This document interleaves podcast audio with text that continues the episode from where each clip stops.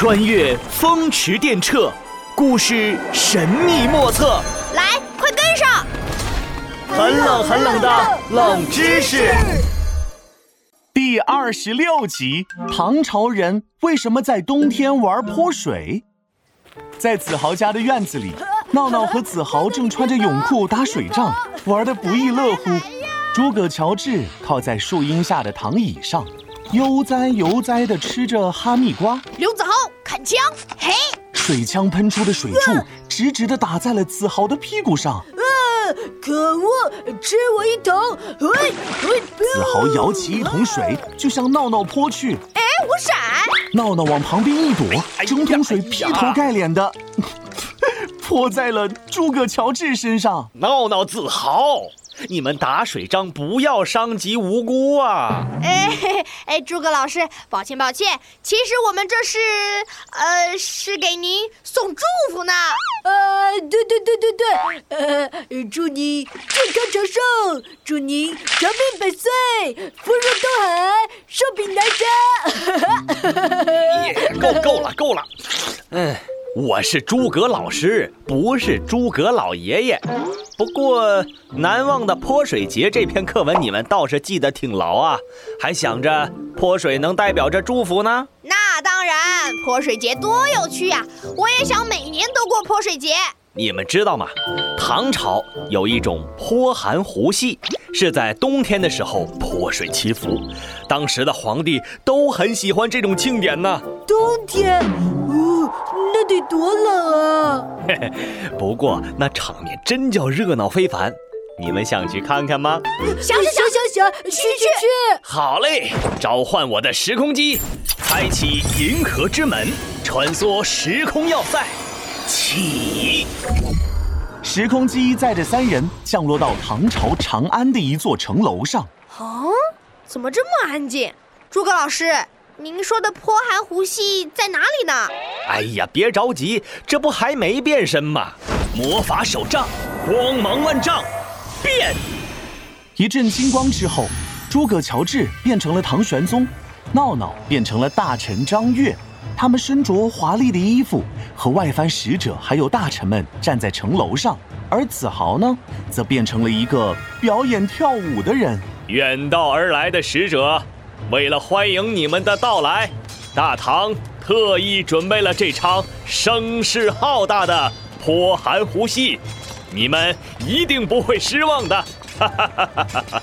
来了来了，这是我最喜欢看的作战表演。只见打头的舞者穿着胡人衣服，骑着高头大马，手握兵器，互相打斗，向着城楼的方向飞奔而来。这军队阵列真是壮观，兵器舞起来也是炫目又刺激呀、随后，另一队戴着动物面具、袒露上身的舞者载歌载舞，向城楼这边走来。他们踏着欢快的音乐节拍，还热情地拉着路边的人们一起跳舞。哎，快看，装扮成神仙的舞者来了！要泼水了，咱们快去！噔噔噔噔噔噔噔噔噔噔噔噔，看我灵活的大肚皮，扭扭扭！舞队中央，装扮成神仙的舞者一边灵活地舞动着身体，一边拿起一只水瓶向周围的人们洒水。愿你们身体健康，愿你们家庭幸福，好啊！好啊！愿大唐风调雨顺，愿陛下万寿无疆。人们欢呼着，纷纷拿出盛水的器具，互相泼水祝福，整条街道热闹非凡。哈哈哈哈好啊，好啊！城楼上，唐玄宗开怀大笑，使者和大臣们也不禁拍手叫好。只有大臣张悦默默叹了一口气。唉，这泼寒湖戏虽是热闹，但实在弊大于利。我得找机会向陛下说明。庆典结束之后，张悦直接向唐玄宗说出了自己的忧虑。陛下，您如此推崇泼寒胡戏，实在不妥当啊。哦，怎么说？外藩使者远道而来，应当向他们展现大唐的盛世气象。这泼寒胡戏是西域的习俗，赤身裸体互相泼水，与中原庄重典雅的文化传统大不一样。向外来的使者展现这些，岂不是有损我大唐的威严形象？爱卿说的有道理，是朕考虑不周。传令下去，今后全面禁止泼寒湖戏吧。好了，唐朝的泼寒湖戏就是这样，我们回去吧。斗转星移，时空穿梭，嗖！三人回到了子豪家里。呃呃呃，切，呃呃，大冬天光着膀子跳舞可真不好受。哈哈哈哈哈！你的大肚皮舞太太太太太棒了，扭扭扭！